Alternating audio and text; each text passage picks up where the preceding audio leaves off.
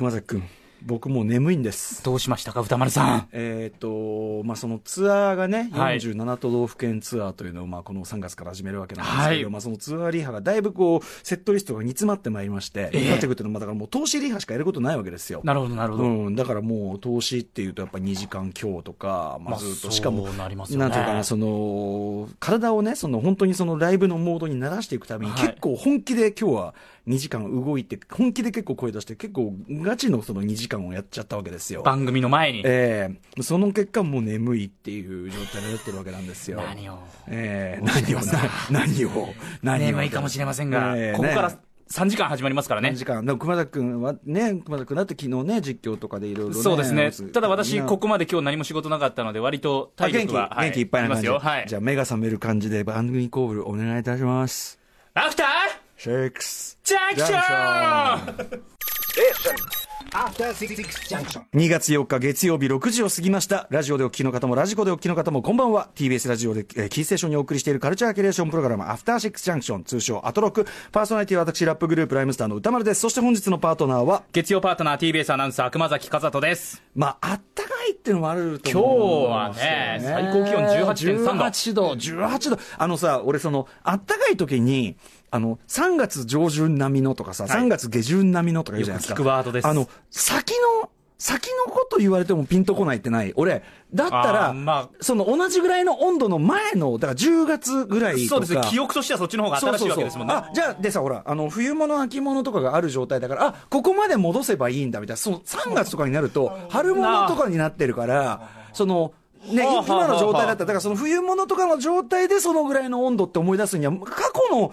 に日を上げてほしいんですよ、どっちかっていうと。確かにね、去年の3月って、ちょっとピンときにくいかもしれないしかもさ、大体3月とかってすげえ寒い時とかも全然あったりするし、ねで、その、またその寒さの感覚がさ、あの、温度的には3月の方が上なんだけど、3月の寒い日って、1月の寒い日とかよりすごく寒く感じない？いや、あの、わか、わかりますよ。その、数字上じゃ現れない寒さっていうのも出てきますね、3月。でしょでしょだわかるわかるなんか、俺とにかくその、あのね、今日も天気予報出ますけど、はいあの、その、なんかピンとこねえなって、そこだって最近気づいたんですよね。こはあの極端な、その、18度の時に何着ればいいかっていう時に、はいはいはいはい。どの段階まで戻すかみたいな。あ、でもそれそうかもしれないですねと。りあえず差し当たって俺がやったのはやっぱりヒートテックのタイツ脱ぐですよね。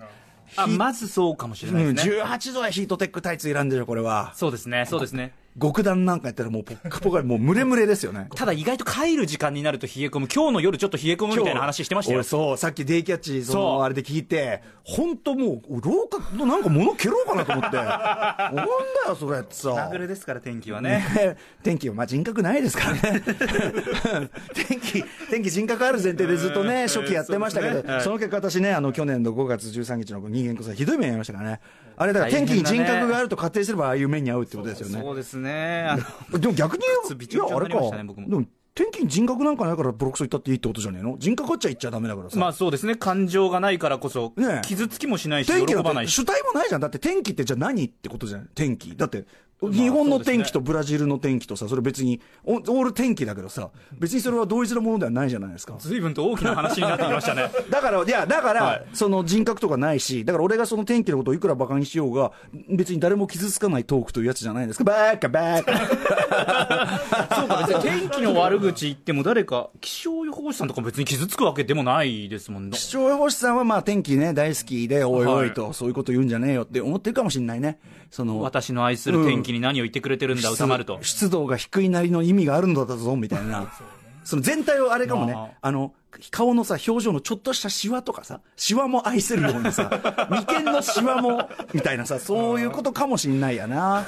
うん、結論はあれだよね。あの、むやみやたらと汚い悪口とかは言うべきではない言でそこに落ち着く着地するという形でよろしいでしょうか？んいや、ちゃんと考えておくもんだね。そうですね。でもその前もったその11月とか10月で例えてほしいっていうのはよくわかりました。ね、でしょ？はい、ピンときました。はい、えー、納得していただければね、はいえー幸いでございます。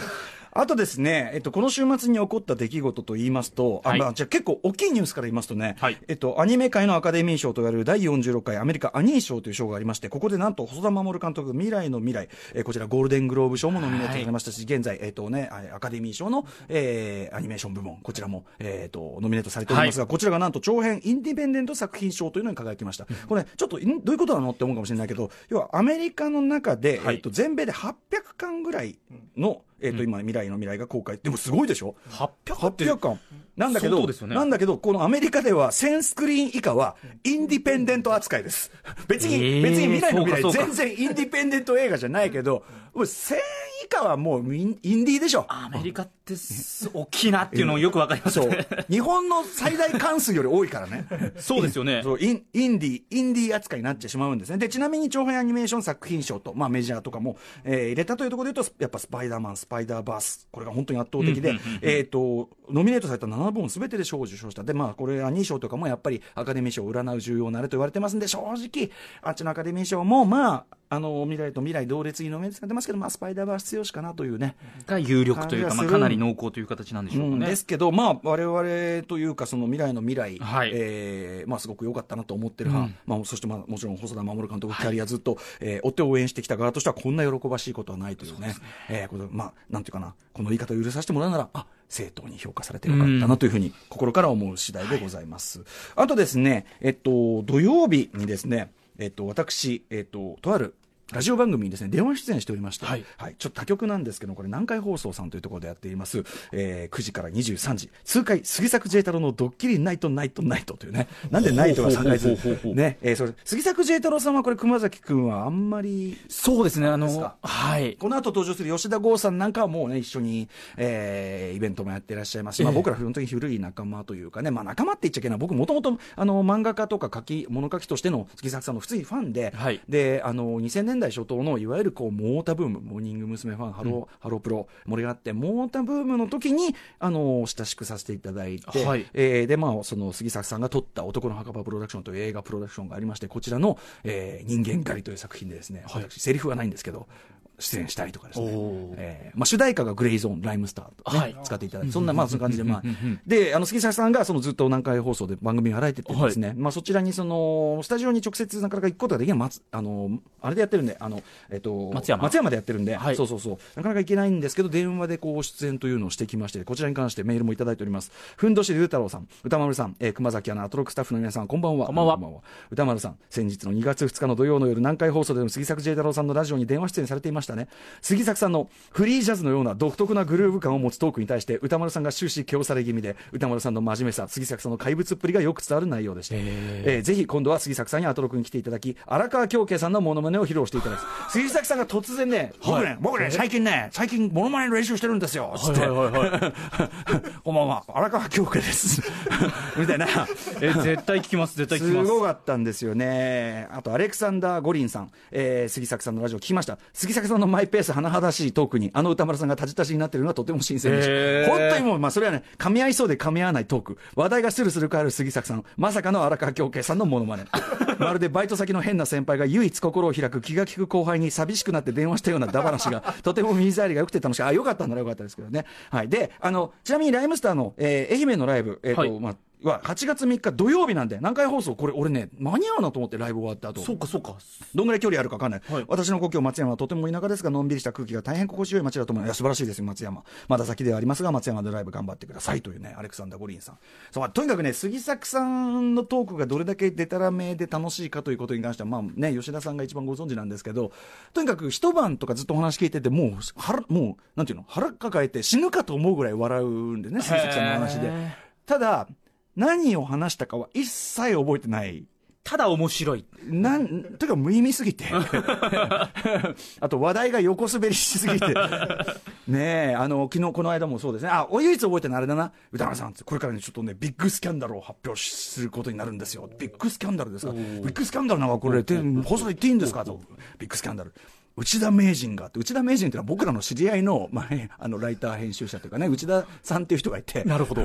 まあ、言うてもかなり一般寄りの感じ。内田名人ね。内田名人が、振られましたみたいなので、その振られた内幕をいろいろね、語るっていう、そのがありましたよね。内田さん、ちょっとね、で、そこの時僕が思わずプッて吹いちゃったんだけど、これは内田さんのことを笑ったんじゃなくて、んな話題をラジオで出しますことに、杉作さんに対する呆れ笑いなんですよと。これは杉作さんを笑ったんですよって言ったら、杉作さんが言ったのが、歌丸さんもなかなか弁が立ちますね っていう、何を言ってる、何なんだ、気になるな南海ラジオ。ね杉作さん、すごい放送しております。あ、あとですね、なんか、あれですね。AD? あ、違うか、手伝いに来ている、はいえっ、と、大学生のなっちゃんっていう女子大生のことをすごく押されましたね。すごくいいお嬢さんらしくって。はい。っていう、ほう、まあ、ほう、ほう、ほう、ほうとしか言いようがないよね。なっちゃんさんを存じ上げてないというところもあえりますし僕もよくわかんないんですけど、はい、まあ、あの、ちゃんと素敵なお嬢さんらしくてね、みたいなね。はい、まあ、とにかく、こんな話しててもしょうがない感じなんですけど、あの、毎週土曜ね、9時から23時、皆さんよろしければね、ラジコ等でお聞きいただいてはいかがでしょうか。通海杉作ジェタロンのドッキリナイトナイトナイトでございます。えー、8月3日には私、出演、だから、なんとかできるように、ちょっとそこは調整しようかなと思ってる次第です。さあ時ですね。はい。はい、ということで、すみません。えっと、ウィンターソング集、ちょっとここのとこいろいろイレギュラーなんで、やったりやらなかったりになってますが、今週はですね、えっと、ま、パートナー、週替わりパートナーの皆さんに、えっと、選曲していただきたいと思っております。ということで、早速、熊崎和人アナウンサーよろしくお願いします。はい、私がえ今週は、あこと今週というか今日ですね、選曲させていただきますが、この曲2002年の12月に出た曲ですから、今から16年、17年前という曲ですよね。当時私、中学生。で、中学生になってくると歌丸さん、うん混ぜてる子たちはやっぱり付き合い出すじゃないですか。男の子と女の子ね。まあそうなのかな。うん。で、僕はそういう経験がなかったんですけれども、僕の友達の男の子が、うん。えっ、とですね、女の子と付き合って、うんこういうデートをしたんだと、冬のこの時期、自慢をしてきたわけですよ、でそのデートがどういうデートだったのか、その男の子はもう、これが正解だみたいな形で僕に教えてきたんですけれども、それが、この今から紹介する曲のうん。歌詞なんですよね。あ、要は、そいつはこんなデートをしたよって言うんだけど、はい。